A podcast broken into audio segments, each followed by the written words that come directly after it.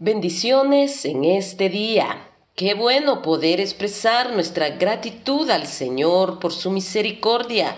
Qué bueno saber que todavía nuestro Padre nos da otra oportunidad para seguir conociéndolo a través de su palabra, para que el día de su venida nos se encuentre listos. El tema para hoy es los vigilantes. Lucas 12, 35 en adelante. Manténganse listos con la ropa bien ajustada y la luz encendida. Pórtense como siervos que esperan a que regrese su Señor de un banquete de bodas para abrirle la puerta tan pronto como Él llegue y toque. Dichosos los siervos a quienes su Señor encuentre pendientes de su llegada. Créanme que se ajustará la ropa hará que los siervos se sienten a la mesa y él mismo se pondrá a servirles.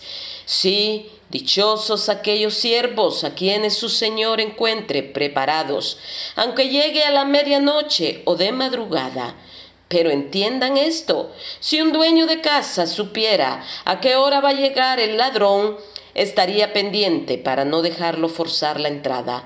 Asimismo deben ustedes estar preparados, porque el Hijo del Hombre vendrá cuando menos lo esperen. En los tiempos de Jesús, la ropa eran vestiduras largas y para ellos poder caminar o correr, tenían que ajustarse la ropa con un cinturón para que esto no les impidiera estar listos para cualquier emergencia porque si una ropa no estaba bien ajustada al cuerpo, podía desprenderse y en ese caso la persona entonces quedaría expuesta a la desnudez. Y esto nos da la idea de despojarnos de todo lo que nos estorba tener la suficiente libertad y movilidad para servir al Señor y hacer frente al enemigo. Significa ver claramente qué cosas estorban nuestro servicio a Dios. Apocalipsis 16:15 dice, cuidado, vengo como un ladrón. Dichoso el que se mantenga despierto con su ropa a la mano, no sea que ande desnudo y sufra vergüenza por su desnudez. Hay cosas en nuestra vida que tenemos que ajustar. Si hay algo en nuestro vestido suelto, corremos el peligro de una separación del Señor y no darnos cuenta. Y eso hace que muchos piensen que están bien, diciendo como dice la palabra, soy rico, tengo todo lo que necesito, no me hace falta nada. Pero el Señor le dice, no te das cuenta de cuán infeliz y miserable, pobre, ciego y desnudo eres tú. Un cristiano que no tiene sus vestidos ajustados es inestable.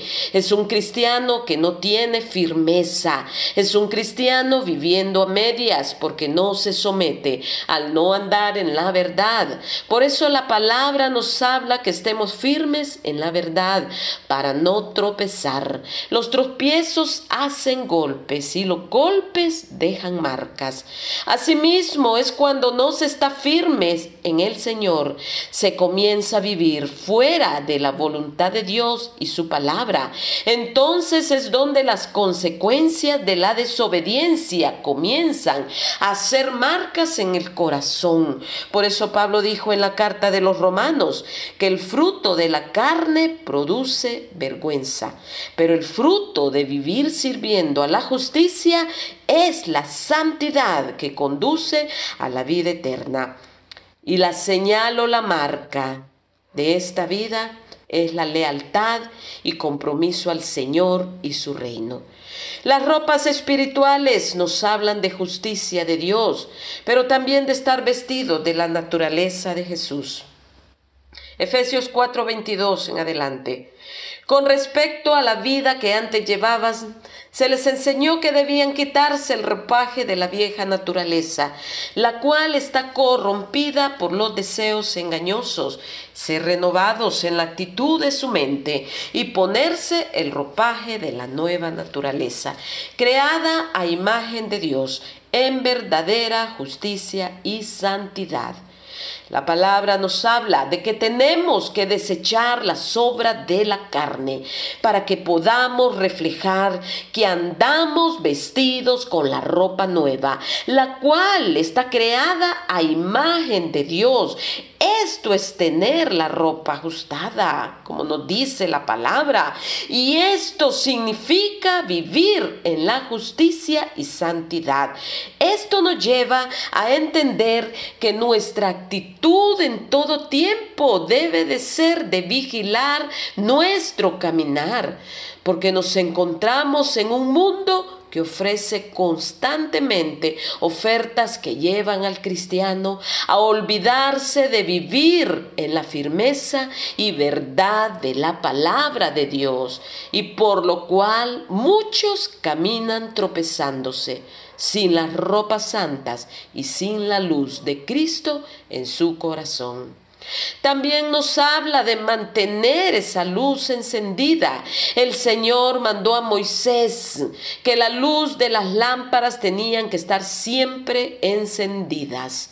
La palabra de Dios es lámpara que guía nuestro camino y también nos da entendimiento y debemos estar atentos a ella como una lámpara encendida que brilla en un lugar oscuro hasta que llegue el día y salga el lucero de la mañana en nuestros corazones. Aleluya. Porque el mundo cada día está más en oscuridad. Por eso nosotros tenemos que vivir guiados por la palabra y la voz del Señor. Y así como un vigilante que cuida la empresa, y anda siempre con una lámpara encendida para que el ladrón no lo tome desprevenido, así debe de ser nuestra actitud como un vigilante que vela en las noches, cuidando su casa. La parábola de las diez vírgenes nos enseña los dos tipos de cristianos, uno prudente y otro insensato.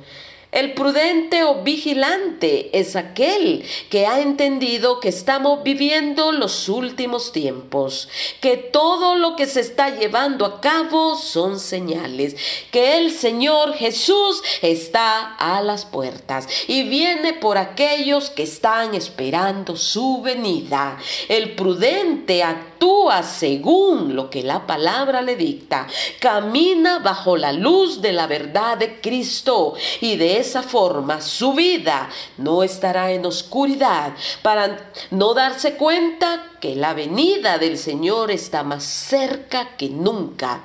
El prudente vive con la expectativa de que pronto será levantado y a la espera de ver a su amado. ¿Cuántos hoy están esperando a su amado? Pero el insensato se duerme, creyendo que el novio todavía no viene. Se confía y deja de buscarlo. Y su lámpara no tiene aceite, por lo tanto no tiene luz y no se da cuenta que el novio está regresando por la novia. El insensato piensa y actúa según lo que en su alma él siente, buscando más satisfacer sus deseos haciendo tesoros en la tierra. Por eso el Señor nos manda a ser vigilantes, a estar listos, a portarnos como siervos, a estar velando, a estar atentos para que no nos tome por sorpresa lo que está sucediendo a nivel mundial, sino que más bien estas cosas que en su palabra ya estaban profetizadas nos hagan más bien abrir nuestros ojos espirituales para entender los tiempos en los cuales nos encontramos. Tiempos peligrosos para el que no está vigilando, pero tiempos gloriosos, aleluya, para el que está esperando la venida del amado. Pórtense como siervos, y esta palabra siervos es doulos en el hebreo, que significa esclavos. El esclavo estaba siempre de pie para abrir la puerta del amo. En las bodas judías, los sirvientes del novio debían esperar el regreso de su amo a casa y estar listos para abrir la puerta.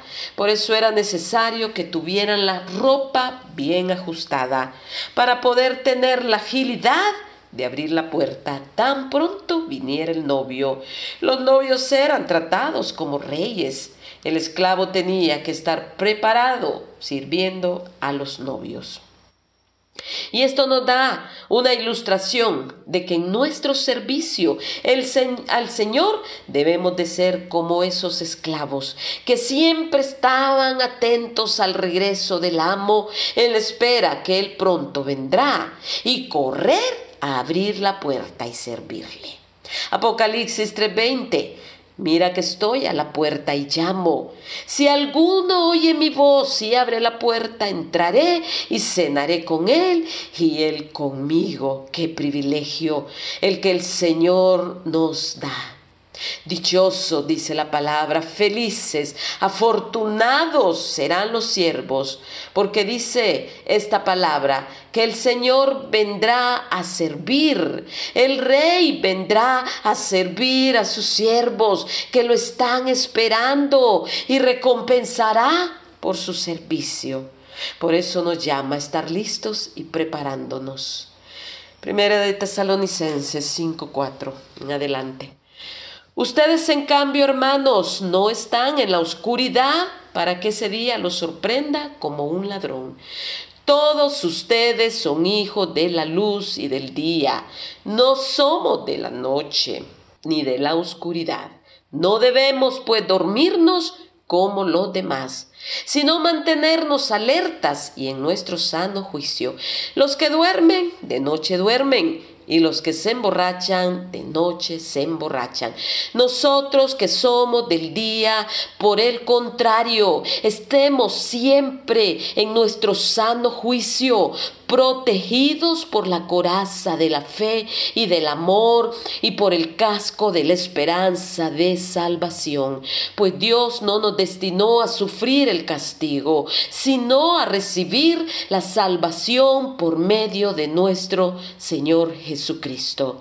Él murió por nosotros, para que en la vida o en la muerte vivamos junto con Él. Bendita la palabra de nuestro Dios. No somos de la noche, somos hijos de la luz. No estamos en la oscuridad para que ese día nos sorprenda. Nosotros esperamos ese día los que duermen no están esperando al Señor, pero nosotros que somos del día anhelamos que Él venga. Esa es nuestra esperanza. La palabra de Dios es ese casco que trae esperanza. Es esa coraza que nos da esa fuerza para que podamos vivir día a día, preparándonos, esperándolo a Él y entendiendo que que ella nos dice que no hemos sido destinados al castigo, sino a recibir esa salvación de nuestro Dios. Él murió por nosotros para que ya sea en la vida o en la muerte, vivamos juntos con Él. ¿Cuántos estamos esperando el acontecimiento más importante para nuestras vidas? Hermanos, que el Señor nos ayude a seguir velando y a estar preparados, despojándonos de todo aquello que nos impide nuestro servicio a Él y a mantener nuestras lámparas encendidas. Te damos gracias, Señor, por tus promesas, por tu ayuda, por tu Santo Espíritu, por la luz que nos enseña los tiempos en los cuales hoy estamos viviendo. Tiempo de oscuridad para unos, pero tiempo de luz para los que estamos esperándote, Señor, para los que somos vigilantes.